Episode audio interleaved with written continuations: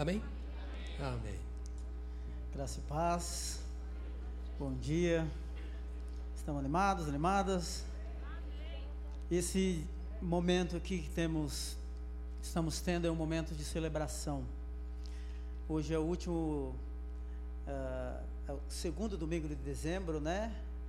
E é, geralmente falamos um pouco mais sobre missões e tudo que você ouviu aqui. É uma forma de expressarmos a nossa gratidão a Deus. Então, é, eu louvo a Deus por essa caminhada ao longo dos anos aqui. São três anos e um pouquinho em que eu e a minha família retornamos da Inglaterra. E temos visto assim como Deus tem feito coisas maravilhosas aqui no nosso meio. Amém? É, semana passada eu tive uma reunião com o pastor Tiago e o Diego, fomos conversar. Era para o pastor Paulo estar também, mas houve um imprevisto, né? ele teve que atender uma emergência. E conversando um pouquinho, nós vamos começar um curso de teologia para formarmos é, pastores ou líderes surdos. Isso é inovador no Brasil, é uma parceria com o Betel Brasileiro, aqui de São Bento. E agora em janeiro nós estamos já treinando o nosso primeiro obreiro lá do sertão, que é o Paulo né, e a Maria. E assim eu sou grato a Deus porque Ele realmente tem feito coisas maravilhosas uh, no nosso meio. E eu acredito que Ele tem mais, muito mais. Ouvi o que Ele está fazendo no Nepal. E tudo isso, queridos, é porque eu tenho acompanhado de perto e visto a generosidade do coração de vocês, não é? E não, não é simplesmente pelo fato das nossas arrecadações e missões terem aumentado nos, nos últimos três anos em cerca de 70%, né? apesar de toda a crise econômica é, que enfrentamos na nossa nação. Mas é porque o reino de Deus é uma terra fértil. Porque Ele nos alcançou e nos chamou para alcançarmos é, outras vidas. E o movimento de mobilização que temos começado aqui, né, olhado para o Nepal, olhado para o sertão, nós também temos um olhar voltado para a cidade de São Paulo. É, a cidade de São Paulo ela é um lugar fantástico. Talvez a gente não conheça as realidades de uma cidade global, não é? Como São Paulo.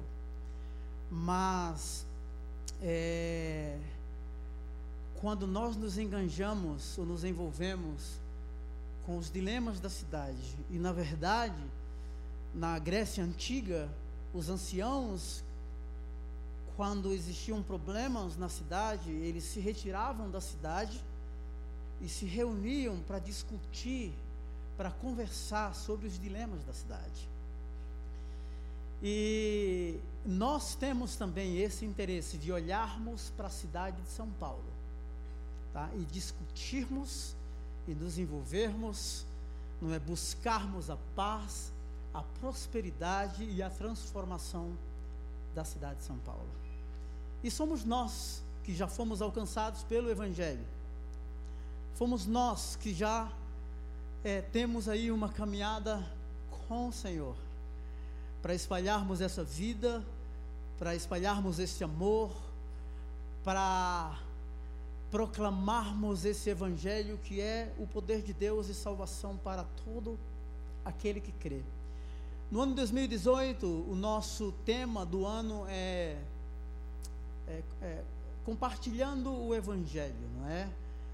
talvez vocês conheçam uma terminologia mais comum, como o ano do evangelismo e etc., mas nós queremos usar uma palavra mais suave, tá? Obviamente que de forma intencional, porque o objetivo será o mesmo, que é comunicar o evangelho de Jesus Cristo. Então eu queria compartilhar com você alguns princípios que vão nos ajudar. E como estamos inseridos na cidade de São Paulo, nós temos que pensar que, primeiro, nós vivemos num tempo diferente. E um tempo diferente demandam práticas diferentes. Quando nós analisamos as tendências do cristianismo no Brasil, nós temos que repensar a forma de ser e de fazer igrejas.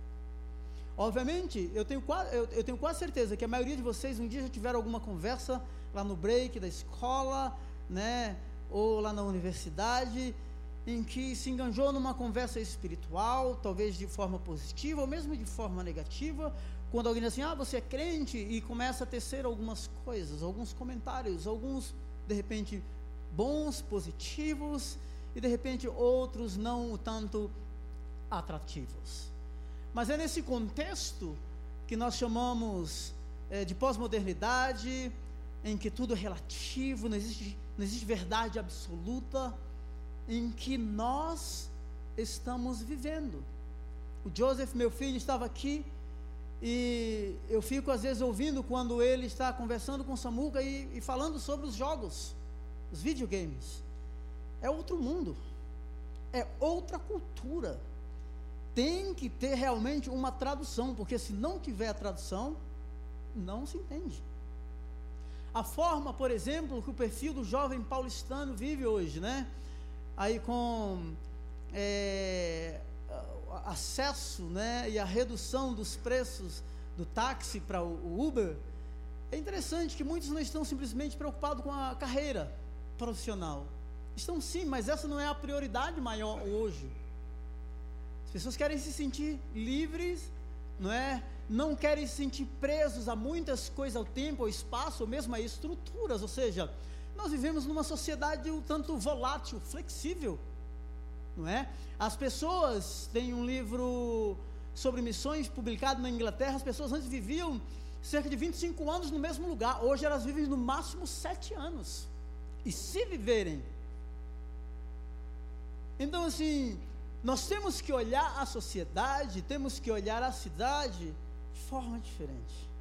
Por exemplo, antes nós sempre convidávamos as pessoas para vir à igreja, porque o nosso entendimento é de que Deus está entre as quatro paredes. E hoje, um conceito muito difundido na Inglaterra e nos Estados Unidos, que surgiu no ano 2000, que a gente chama de igreja missional, ou, ou, uh, a igreja missional não é simplesmente o fato de trazer as pessoas à igreja, mas é levar a igreja até as pessoas. E eles discutem muito essa questão: por que é que nós simplesmente queremos trazer as pessoas até nós, se Cristo, na verdade, nos mandou ir até elas? Então nós temos que repensar e repensar a forma de ser igreja dentro de um contexto de uma cidade como São Paulo, nós temos que repensar a nossa vida cristã, o estilo de vida que vivemos. Por quê? Porque a igreja no Brasil está sendo marginalizada, e quando eu falo marginalizada, é puxada para a margem. Mas foi da margem no Império Romano que a igreja impactou todos os segmentos da sociedade. As mulheres passaram a ser vistas de forma diferente. Os escravos passaram a ser vistos de forma diferente. Os soldados que se alistavam no exército romano, quando iam em missão, estes proclamavam o evangelho que uma vez uh, haviam recebido. Então, novos tempos demandam novas práticas. E como igreja, nós temos que olhar os segmentos da sociedade, não é? De forma integrada. Mas eu só vou olhar a sociedade de forma integrada a partir do, meu, do momento em que eu entendo de que fui resgatado Estou sendo preparado, treinado, equipado para ser enviado. Enviado como participante ativo na missão de Deus. O mal não tomou conta da sociedade, é porque Deus está lá. Deus está lá. Então, eu tenho que pensar em primeiro lugar qual a prioridade que o reino de Deus tem na minha vida? Ou, que, ou em que proporção eu vivo nessa dinâmica, ou essa visão do reino de Deus, não de forma desintegrada do mundo, porque nós fomos chamados para ser sal da terra e luz do mundo. E é lá fora, lá onde as coisas realmente acontecem. Jesus, quando fez a oração sacerdotal de João 17, queridos, Jesus entendeu que o mundo era ruim, perverso.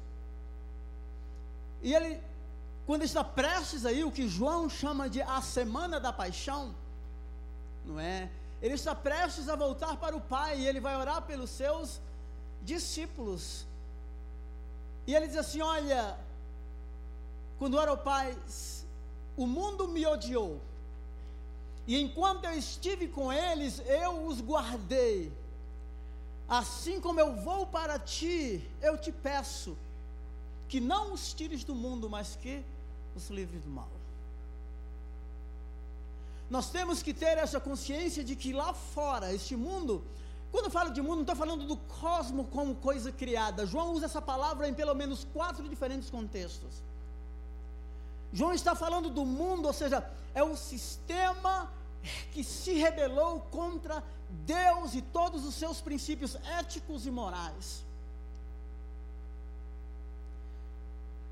Então nós temos que entender isso, que fomos alcançados e enviados a vivermos o Evangelho lá fora. E o Evangelho não é para a periferia das nossas vidas.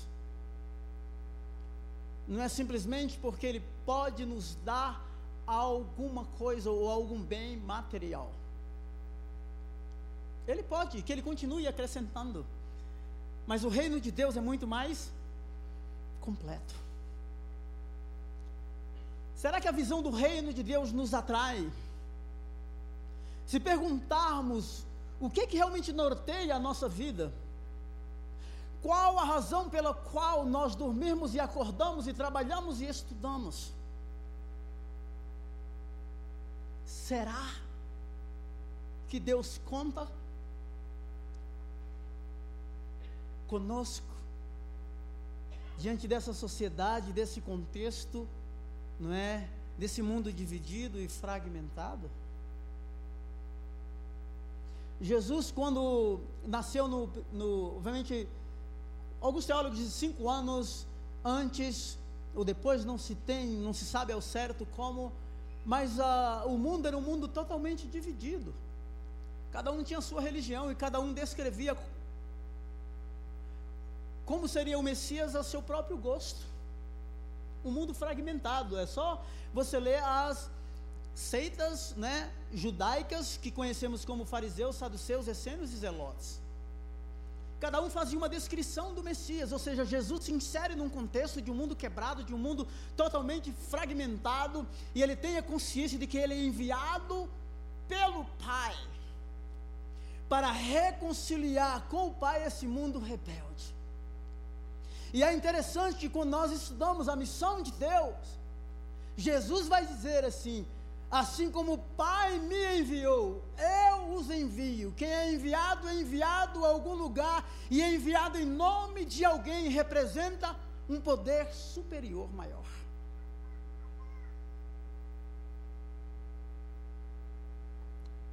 Então, a nossa reflexão nessa manhã, dentro desses minutos que nos faltam, é assim: eu quero me ver diante desse plano grandioso de Deus. E o que é que ele tem para a minha vida? Eu, ano passado, eu li esse, estudei na verdade esse livreto, começando a sua nova vida. Eu queria encorajá-lo a adquirir um desses, e ler e estudar. Aqui tem os fundamentos da fé cristã. E você orar para que Deus te dê uma experiência de ganhar alguém para Jesus e discipular essa pessoa. Sabe por quê? Porque essa vai ser uma experiência revolucionária na sua vida. A primeira coisa, as pessoas criam um tipo de cristianismo que não existe nem na Bíblia. Ah, nós queremos ser como a igreja de Atos dos Apóstolos. Irmão, o negócio lá pega. Cara vende uma propriedade e não, deve, não, é, não, não dá ou não faz o que teria que ser feito conforme o Espírito Santo havia proposto no coração, ele vai bater a bota na hora. Não é? Você olha para a igreja de Corinto, você vê que é uma bagunça. E Paulo vai dizer assim: olha, há divisão no meio de vocês, mas nenhum dom vos falta. Então nós temos que é, desconstruir esse conceito de cristianismo utópico que não existe só no mundo das ideias, como dizia Platão, não é verdade? Não existe. Cristianismo, às vezes, meu irmão, é, é em fraqueza, é em sofrimento, é em dor. É com temor e tremor. Mas o que importa é que essa palavra que alcançou o nosso coração quando é liberada, ela é poderosa para fazer aquilo que ela é designada para fazer. Porque ela não está pautada na nossa intelectualidade, ou na nossa condição emocional, se está alta ou se está baixa, no nosso recurso financeiro, não. Está liberada em si, está, o poder está na palavra. E quando ela é liberada, é isso que Isaías 55 diz, não é? Que a palavra que sai da minha boca, Deus falando, não voltará para mim vazia. O Spurgeon disse assim que a palavra é como um leão preso numa jaula, solte-a e ela saberá se defender. Então, nós temos que olhar para nós mesmos e nos vermos dentro dessa realidade, desse contexto de uma cidade grande como São Paulo, não é? Em que o nível de desconfiança é altíssimo. As pessoas andam assustadas, ninguém confia em ninguém. Não é verdade? Quando alguém se aproxima de você, você já fica. O senso de espaço privado, não é? Não sei se vocês percebem, eu tenho essa experiência, mas você está no elevador, aí quando entra alguém, todo mundo congela, né? É essa experiência não é? E todo mundo é polite, né? Todo mundo é educado. Oh, bom dia, mas parou aí a conversa. Então, quais as dicas no ano do compartilhamento que pode nos ajudar a transpor essa barreira? Comece a proclamar o evangelho, não é? No círculo dos seus relacionamentos. Eu não sei como fazer. É simples, é hora. Porque Deus vai te dar oportunidades em que você não vai ter dúvida alguma de que é Ele que está fazendo aquilo. Ele que fará. E Deus está mais interessado em, na salvação das pessoas do que nós mesmos. Lá na escola, lá na universidade, lá no ambiente de trabalho. Se nós orarmos e pedirmos assim, Deus nos dá experiências aqui, Ele nos dará experiências. E você vai dizer assim como o pentecostal, não? É Deus purinho aqui. então nós temos que olhar a cidade de uma forma diferente. O que é ser testemunha? Testemunha não está relacionado simplesmente àquilo que eu faço não é? Está muito mais relacionado àquilo que eu sou. Deixe-me dizer uma coisa importante aqui para vocês.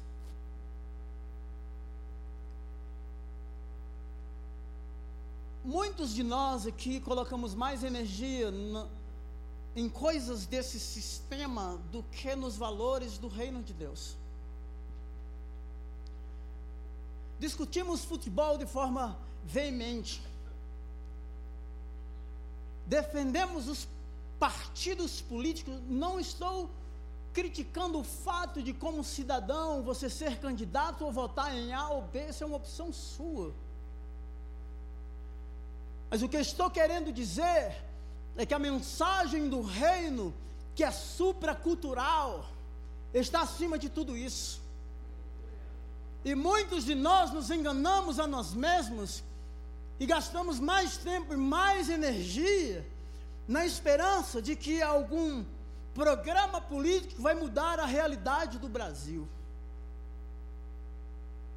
É o Evangelho que muda, é o Evangelho que transforma, e nós não podemos nos iludir a nós mesmos. Nós não podemos nos enganar a nós mesmos. Então eu tenho que me ver diante dessa situação e dizer assim: onde eu estou investindo o meu tempo? O que é que Deus quer fazer através da minha vida enquanto eu existir? Posso falar para você aqui que na década de, precisamente em 1932, chegou um movimento político chamado de Ação Católica no Brasil. E pasme, a teologia da libertação foi criada por protestantes lá no seminário de Campinas. Rubem Alves, Richard Shaw, missionário, um missionário americano. Eles queriam tirar o evangelho simplesmente da elite e levar para as fábricas. Depois surge um movimento chamado Movimento é, Comunidades Eclesiais de Base que a teologia da libertação define como povo, ou seja, povo na ideia da teologia da libertação era massa de manobra. Então eles elegiam representantes para é, representá-los politicamente, só que a vida desses representantes políticos era tão intensa que eles não apareciam nem na comunidade. O que é que nós vamos abraçar? O reino ou uma ideologia política?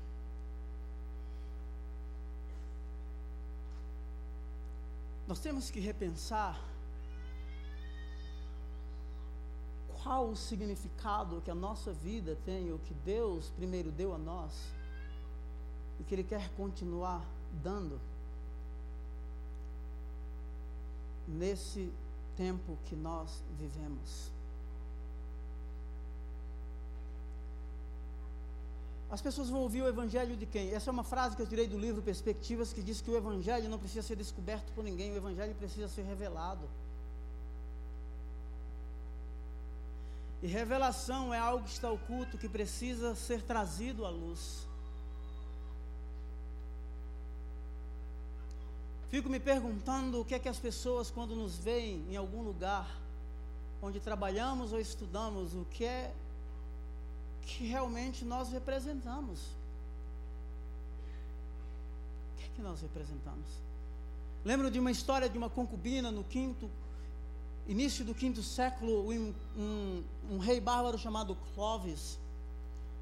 Os, os reis bárbaros, quando invadem o Império Romano, eles sequestram algumas mulheres e as levam como concubinas.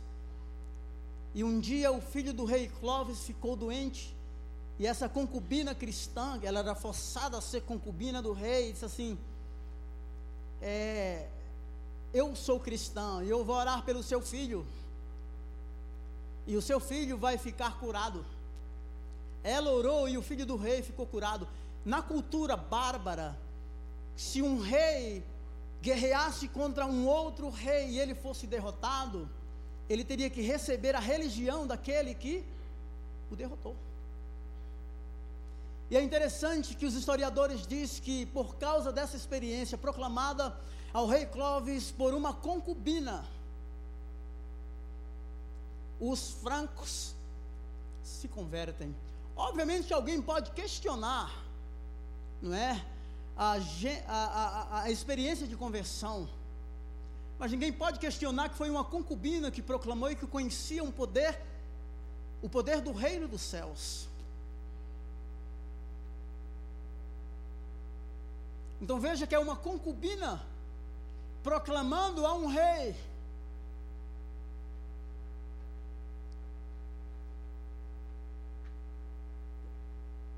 Nós vivemos numa cidade, São Paulo, não é? Em que nós temos dois fundamentos culturais. O primeiro fundamento cultural é o que nós chamamos, inclusive tem um camarada chamado Paul Tillich que ele diz assim: a, teolo, a, a, a cultura teônoma. A cultura teônoma é teo, Deus, nomos é a lei, Deus é a lei, ou seja, Deus é o fundamento de toda a lei. A segunda cultura é a cultura autônoma, que autos nomos lei, ou seja, eu sou a minha própria lei. E nós temos que perguntar para nós mesmos: quem é o fundamento da nossa lei? Quem é o fundamento da nossa vida? Quem realmente diz o que tenho que fazer ou não fazer? A quem realmente, não é? eu vou prestar contas daquilo que recebi um dia. Quando nós olhamos a vida de um homem como Neemias, vivendo dentro de um palácio, totalmente confortável, diante do rei, um lugar seguro, as melhores comidas, os melhores vinhos, não é? A proteção, prote, protegido por todos os lados. E um dia ele recebe a visita de alguém que está vindo de Jerusalém e ele pergunta pela cidade e pelo povo. E a resposta que ele ouve é: O povo está em grande opróbrio e vergonha, e a cidade de Jerusalém estão com os muros derrubados e os, os portões queimados pelo fogo. O texto diz que quando ele ouve essa mensagem, ele senta, ele chora e ele lamenta. E ele se dispõe a deixar esse lugar de conforto e reconstruir cidades sem muros, vidas vulneráveis.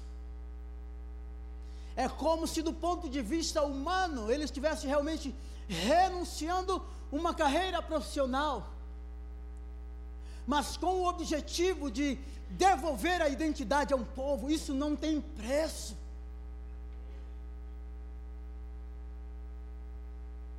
Isso não tem preço.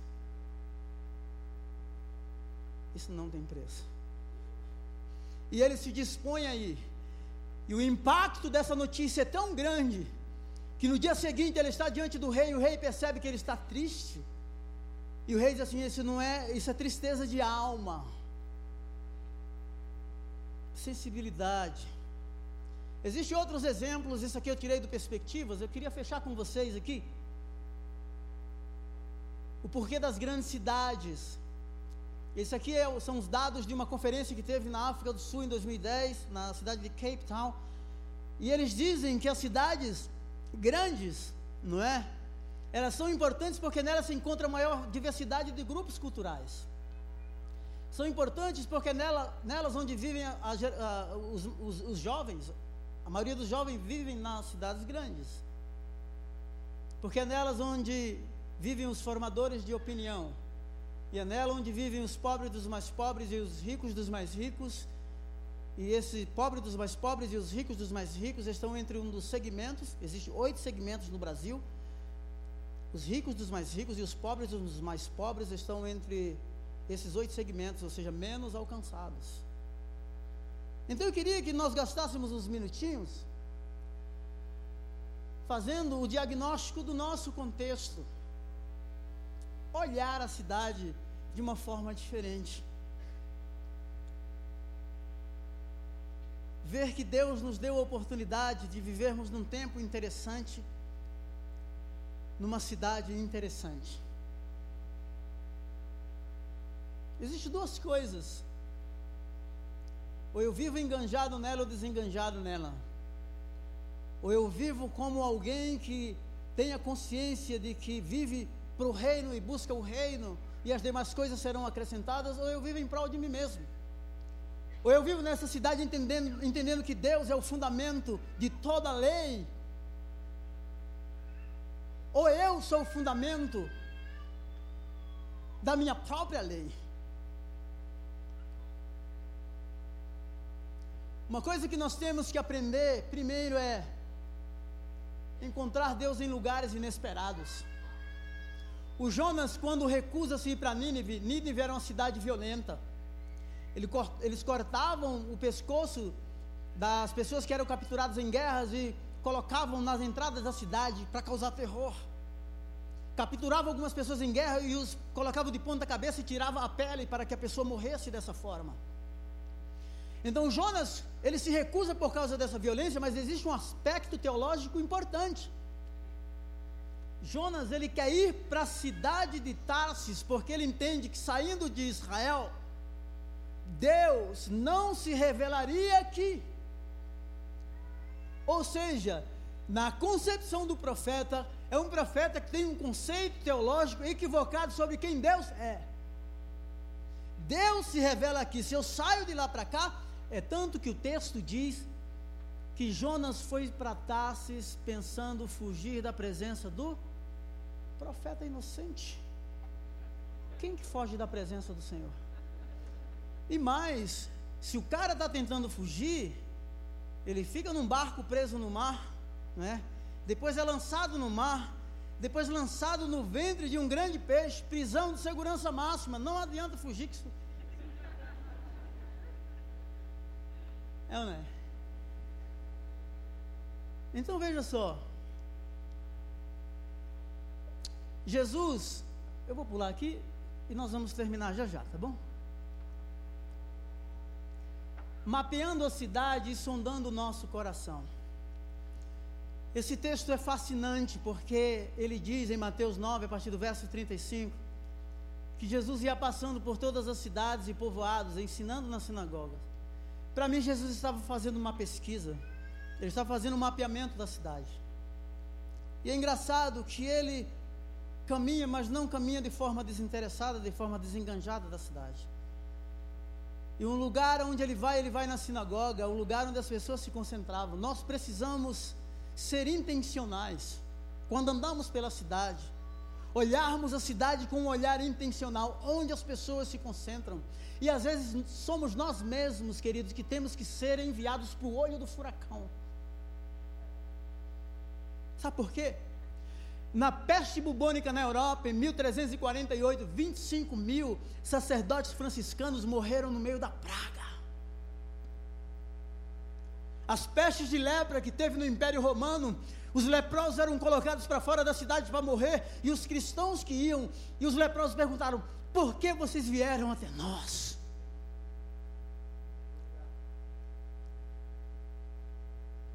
Sabe por quê? Porque as pessoas aí fora são vistas como objeto de exploração. Em todos os sentidos que você possa imaginar. Mesmo igrejas exploram essas pessoas. Nós não podemos reter, segregar esse evangelho, pensando que ele é um Deus tribal, local, que vive para atender os meus caprichos, de forma alguma.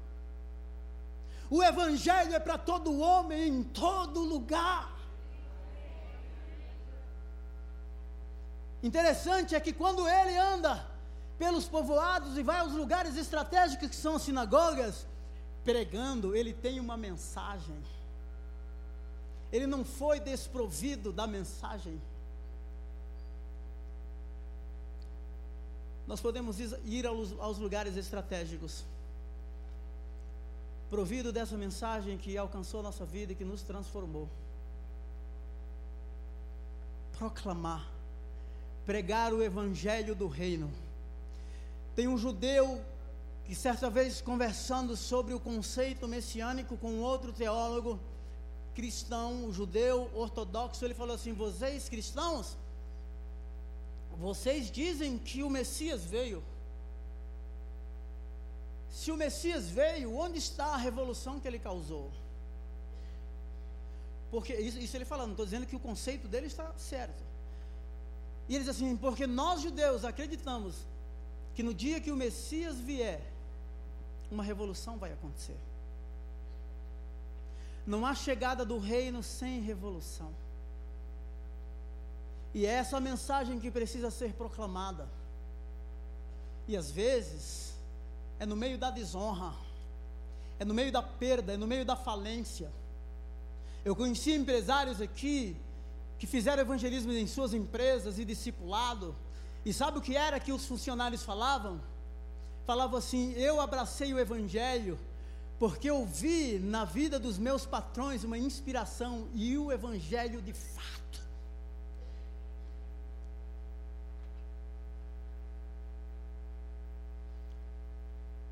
Se formos enviados no poder do reino, demônio é expulso, os doentes são curados. Porque onde o reino de Deus chega, a revolução acontece. Então Jesus ele faz o mapeamento e a pesquisa, mas não é a pesquisa desinteressada, é uma pesquisa intencional. No texto seguinte ele diz assim: ao ver as multidões, teve compaixão delas. Queridos, aqui é o Verbo encarnado, é o homem perfeito, que se deixa ser tocado pela miséria do outro, pela dor do outro. E veja que a descrição que ele faz é o seguinte: ele as vê, ele as vê como aflitas e desamparadas, como ovelhas sem pastor. Olha que método pedagógico que todo mundo vai entender. Uma ovelha em situação de plena, de completa vulnerabilidade. É assim que ele lê a cidade e se deixa ser tocado por ela.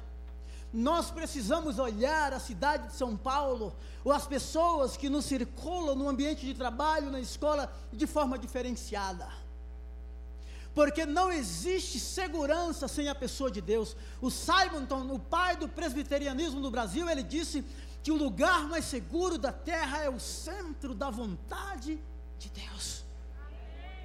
E é para este lugar que nós precisamos trabalhar em 2018 para trazermos as pessoas para esse ambiente de segurança e de paz.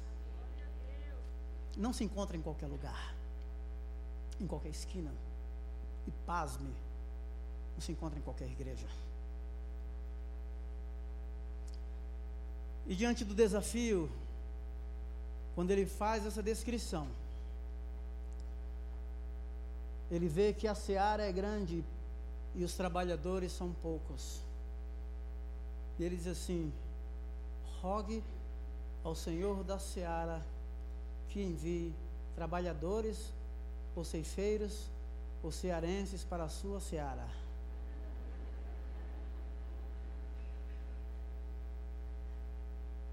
Veja só que a demanda é tão grande, não é? Que o número de trabalhadores é desproporcional. Aí Jesus nos encaminha para uma fonte, para uma fonte. Ele diz assim: roguem. Ou seja, a nossa vida é dada como resposta de Deus à aflição, ao desamparo, à dor da vida de alguém. Queridos, isso é maravilhoso. Isso é maravilhoso. A política não dá isso. Universidade nenhuma dá isso. Os melhores condomínios mais seguros, Alphaville, o Dedo da Serra, Chácara A e B, não dá isso. Isso é dádiva de Deus. Estar no centro da vontade dEle e entender de que a minha vida é resposta de Deus à aflição de alguém. O Bruno, não sei se falei aqui ou em outro culto, é um amigo da Inglaterra, mora há muitos anos. Um dia ele estava numa situação muito crítica. E ele estava na van dirigindo no trânsito assim, amargurado. E de repente ele vê um mendigo vindo na direção dele. E ele fala assim: lá vem esse.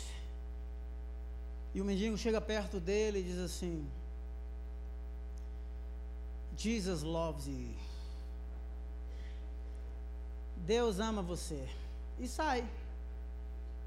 Aí o mendigo para de novo volta. E o Bruno falou, né? E o mendigo, Jesus loves you. Deus, Jesus ama você. E o mendigo sai e o Bruno, o mendigo volta novamente e fala assim, man, you didn't understand. Homem, você não entendeu. Jesus loves you. Jesus ama você. Sabe o que me impressiona? Para mim aquilo não era um mendigo. Absolutamente. O Bruno precisava de consolo. E Deus é o Deus de todo consolo. Há tanta lágrima retida nessa grande cidade. Né? Há tanta dor escondida. Não é? Todo mundo gosta dos faces da vida, né? Que a gente expõe as coisas da, superfici da, da superficialidade, os 10% que é a ponta do iceberg mas o negócio é mais embaixo. Rogai, pois, ao Senhor da seara que envie trabalhadores para a sua seara, que no ano do compartilhamento, em 2018, tenhamos essa consciência de que a nossa vida é ofertada a Deus em resposta à dor, ao desamparo e à aflição de alguém. Sabe por quê? Porque Deus se importa. Em nome de Jesus. Amém.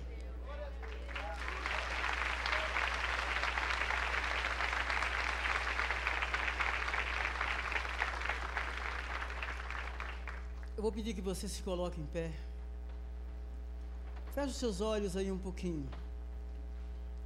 Você que está nos visitando aqui pela primeira vez, segunda. Talvez você não não conheça bem ou não tenha um entendimento pleno daquilo que nós, daquilo que foi falado aqui, cantado. Mas você teve a consciência de que você é como esse ser vulnerável, aflito, desamparado e afligido pela vida. E que você precisa de socorro. Você precisa de uma resposta. Você precisa de acolhimento. Você precisa de salvação. Você precisa de segurança. Você que está aqui e nessa noite entendeu essa mensagem que nunca entregou a sua vida para Jesus e quer entregar a sua vida para Ele, diz assim: Não, Jesus, eu, eu quero caminhar contigo, eu preciso da tua ajuda, eu preciso da tua força, eu preciso do teu amparo. Eu queria que você fizesse um sinal assim com a tua mão, você que quer entregar a sua vida para Ele nessa manhã. Faz assim, acena assim para que eu te veja. Aqui do lado direito, aqui do lado esquerdo. Tem alguém aqui? Lá na galeria? Não, ninguém? Duas pessoas na galeria. Vocês podem vir aqui à frente, as pessoas que levantaram as mãos, vem aqui. Você que está perto, se você tem bolsa, já traz a sua bolsa para cá. Mais alguém aqui, do lado direito, do lado esquerdo? Enquanto essas pessoas chegam, nós, nós vamos orar, né? vamos abençoar a vida delas e pedir que o coração, no culto das oito, Pastor Jonas, lá no auditório também, se tem alguém, Pastor Fernando está lá. Vou pedir que você levante a mão, você vai receber aí a ajuda e apoio. No culto das oito, Pastor Jonas, a pessoa não veio aqui à frente na hora que o Senhor fez o apelo. Mas uma senhora veio aqui chorando, né, depois, conversar comigo, dizendo assim: Eu quero entregar minha vida para Jesus. É do jeito que está mesmo, às vezes só os trapos, meu irmão. Mas Jesus sabe o que fazer com aquilo que nós mesmos descartamos. E nesse negócio não há pretensão humana, porque Ele sabe como lidar com todas as nossas aflições. Venham aqui, nós vamos orar. Eu vou pedir que você não saia ainda, você pode nos ajudar aqui em oração, né? O frango não vai queimar, né? O macarrão não vai se diluir, não é verdade? Isso, vem aqui mais um pouquinho. Isso.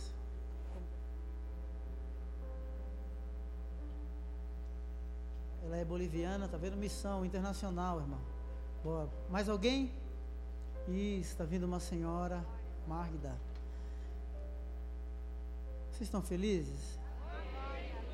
Animados? Acho que você não vai fazer igual o pastor Jonas, vocês não vão voltar mais aqui. Apanharam muito hoje, né? Ou não?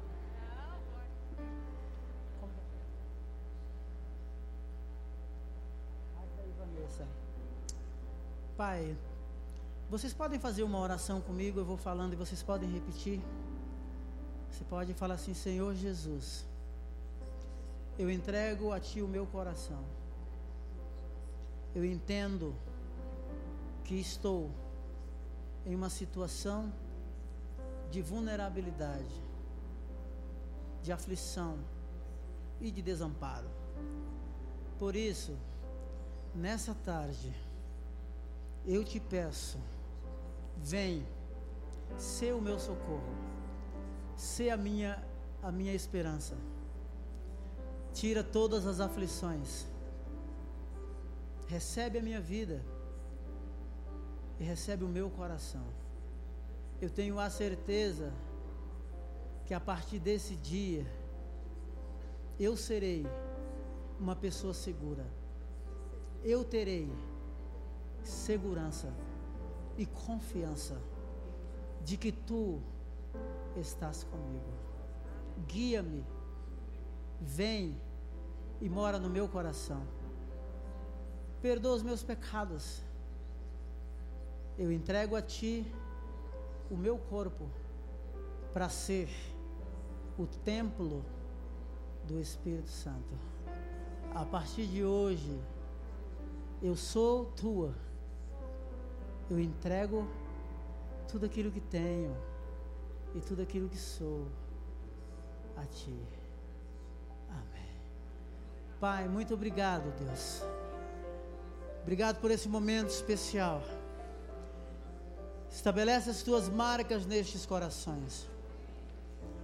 Que os valores do teu reino sejam estabelecidos nestas vidas.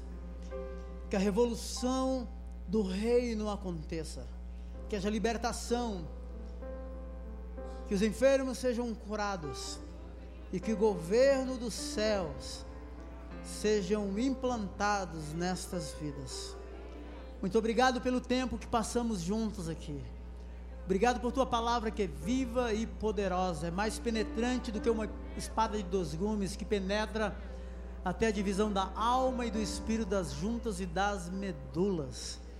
Que essa palavra continue nos santificando e que o Senhor nos dê a ousadia e às vezes a simplicidade, a humildade de proclamarmos este evangelho que é o poder de Deus e salvação para todo aquele que crê. Em nome de Jesus. Amém. Você pode dar uma salva de palmas?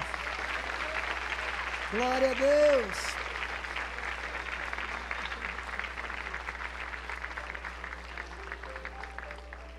Tem uma semana abençoada, viu? Cheia da graça do Senhor.